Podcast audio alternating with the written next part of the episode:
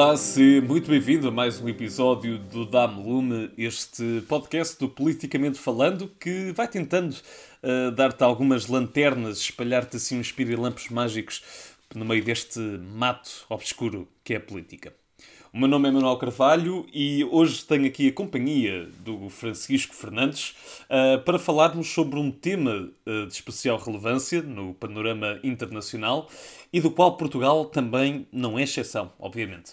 Vamos falar das violações de direitos LGBT.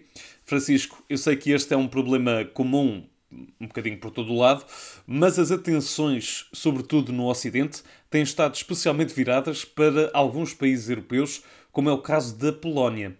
Ora, e depois de tanto esforço para a conquista destes direitos, que na verdade ainda estão alguns deles a ser conquistados, não é? E é tentar criar uma sociedade cada vez mais inclusiva, uh, Francisco, o que é que está a acontecer? Ou o que é que já aconteceu e qual é que é o desenvolvimento disso tudo? Olá, Manel. Uh, Fizeste-me uma boa pergunta, deixa que eu te. Uh, e uma pergunta complexa. Uh, mas já que referiste a Polónia, talvez seja uma boa ideia começar por aí.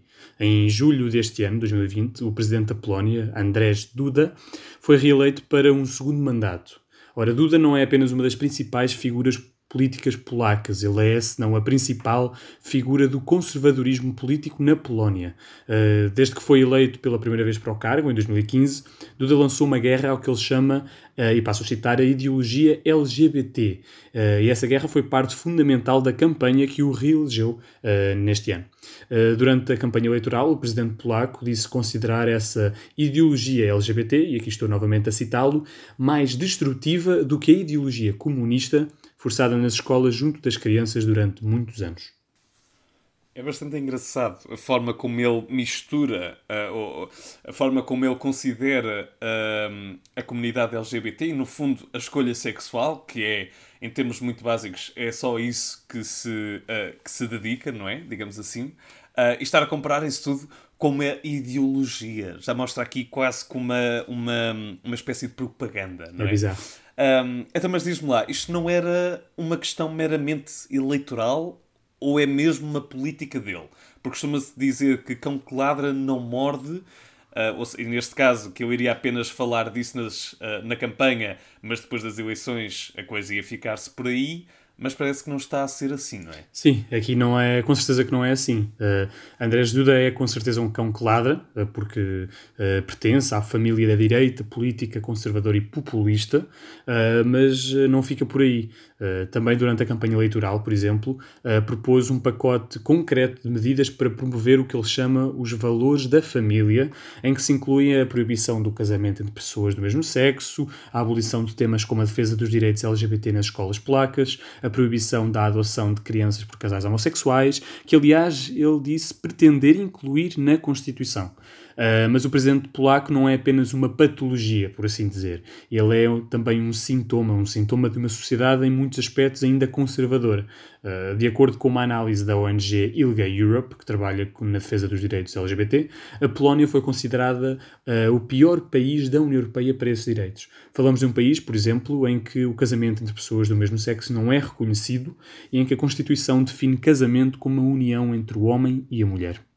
Portanto, uh, isto não, é, não se refere apenas às instâncias políticas, mas já está mesmo ligado ou já tem até raízes na própria sociedade, é isso? Sim, sem dúvida. Uh, aliás, as manifestações em setores sociais que não o campo da política não têm sido poucas na Polónia. Uh, falamos, por exemplo, de ataques públicos a marchas LGBT e não só por parte de figuras políticas. Uh, manifestações anti-LGBT tornaram-se frequentes. Confrontos físicos entre os dois lados são normais quando a comunidade LGBT convoca reuniões públicas. mas estas duas esferas elas coexistem, interligam-se e a sociedade civil relaciona-se com o sistema político, não é? e quer dizer, isto tornou-se especialmente notório quando, recentemente, um jornal conservador, o Gazeta Polska, distribuiu autocolantes com sua edição semanal em que se liam as palavras Zona Livre de LGBT e se via uma bandeira colorida sob uma cruz preta. Uh, um incidente sobre o qual o sistema político não atuou. O governo polaco, também conservador e nacionalista, uh, defendeu a liberdade de expressão do jornal, afirmando que não era da sua competência intervir neste caso. E isto é ainda mais preocupante, tendo em conta que o Gazeta Polska é um dos meios de comunicação mais apoiados pelas empresas do Estado.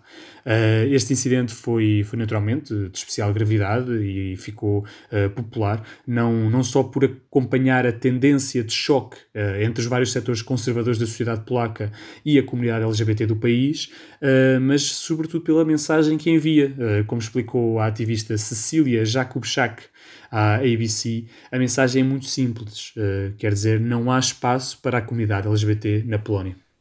E de facto, até eu estou chocado agora, não é? Que esta ideia de zonas livres, ou neste caso de zonas proibidas a uma certa comunidade, é particularmente assustadora, não é? Até, ou principalmente até pelas conotações históricas que tem este tipo de linguagem. Sem dúvida. Uh, mas é importante dizer, Manel, que isto não começou com o Gazeta Polska. Uh, em fevereiro de, deste ano, 80 cidades polacas, 80 cidades polacas, declararam-se zonas livres de pessoas e da chamada ideologia LGBT. Proibiram manifestações pelo direito ao casamento homossexual, por exemplo, e a cidade de Lublin chegou mesmo a oferecer prémios aos polícias que fossem contra a tal ideologia LGBT. Uh, a União Europeia já respondeu, aliás, respondeu uh, com rapidez, ao negar a ajuda financeira a seis destas localidades, mas como deves imaginar, isso muda pouco na forma como a gravidade da situação é percepcionada por algumas partes da sociedade polaca que veem estas situações como normais. Uh, sim, claro. e aliás, é isto, como tu disseste, não é apenas uma questão política já está mesmo ligado a toda a forma como a sociedade olha para estas questões, não é? Já está aqui, lá está, enraizado, dizendo aqui outra vez. Um, mas então, uh, passando isto um pouco à frente, é, é algo bastante grave, um, mas continuando aqui no nosso episódio, um, esta situação, ou este tipo de situações, não se verificam apenas na Polónia, não é? Sim, não se verificam apenas na Polónia. Uh, pensando em casos na Europa, por exemplo, uh, em que, como, como no caso polaco, há estruturas políticas e legais que, que, permitam, que permitem e, e fomentam estas violações, uh, duas nações saltam à vista claramente, a Hungria e a República Checa. Uh, na Hungria, por exemplo, o porta-voz do Parlamento defendeu que, e passo a citar, moralmente não há diferença no comportamento de um pedófilo e de uma pessoa que exige o casamento e a adoção de casais do mesmo sexo. Uh, enquanto isso, casos como este acontecem. Em 2019, o partido de extrema-direita Mi Hazank partilhou em live stream a disrupção de uma convenção sobre direitos LGBT, com os, uh, os atacantes a fazerem a saudação nazi. Uh, na República Checa, por sua vez, a discriminação à comunidade LGBT é também de notável gravidade. Uh, um relatório revelou que um em cada, uma em cada três pessoas LGBT uh, sofreram algum tipo de discriminação nos últimos anos, uh, assim como 86% das pessoas transexuais. Uh, entretanto, alguns direitos ainda não são reconhecidos no país. Uh, o casamento entre pessoas do, mes do, mesmo sexo, por exemplo, está a ser discutido no Parlamento desde junho de 2018 uh, e a votação para o seu reconhecimento tem sido constantemente adiada, de formas que ainda não houve nenhuma evolução nesse direito uh, na sociedade checa. Bom, Francisco Fernandes, uh, este podcast tem uma tendência bastante negativista em todos os assuntos que trata. Uh, eu tento mudar isso, mas nem tu nem o João Gama são úteis nessa, nessa tentativa. Um, mas vamos tentar levar isto para uma nota mais positiva, ok? A violação de direitos LGBT é uma realidade em todo o continente europeu mas nem todos os países estão ao mesmo nível de uma Polónia, que foi o país que falámos mais aqui, certo? Sim, não, não estão todos a, ao nível da Polónia, é verdade. Uh, se continuarmos a analisar os números da, da ILGA Europe, como eu referi anteriormente, uh, a verdade é que nenhum país europeu atinge os 100% no que toca ao respeito de direitos humanos e igualdade plena. Portanto, não há um respeito total aos direitos LGBT. No entanto, países, por exemplo, como a Malta, estão bastante perto. A Malta tem, alcança 89% na escala. É o país europeu com a melhor avaliação dos últimos 5 anos. Uh, Portugal, nosso país, é um dos 10 países que mais respeitam os direitos LGBT, a par de países como o Reino Unido, a Espanha, a Bélgica, Luxemburgo. Uh, o nosso país apenas atinge, no entanto, os 66% mas ficamos bem acima dos exemplos que falámos há pouco, como a República Checa, a Polónia e a Hungria, que rondam os 30% nessa, nessa escala de respeito aos direitos LGBT e aos direitos humanos e à igualdade plena. Uh, tudo isto permite-nos chegar a uma conclusão muito, muito óbvia, muito fácil, que é, mesmo que as violações de direitos não sejam igualmente graves, elas existem em todos os países da Europa.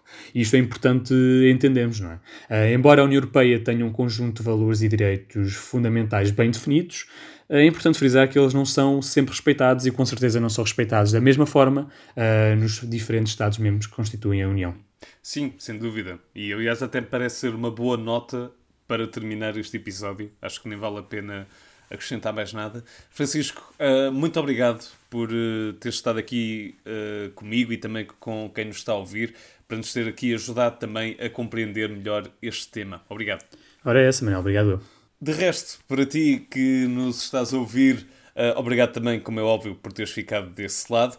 Podes passar um, na nossa página do Instagram, politicamente falando PT, para encontrar mais conteúdo relacionado com as violações de direitos LGBT, ou ainda deixar uh, dúvidas ou procurar outro tema qualquer sobre a política nacional ou internacional.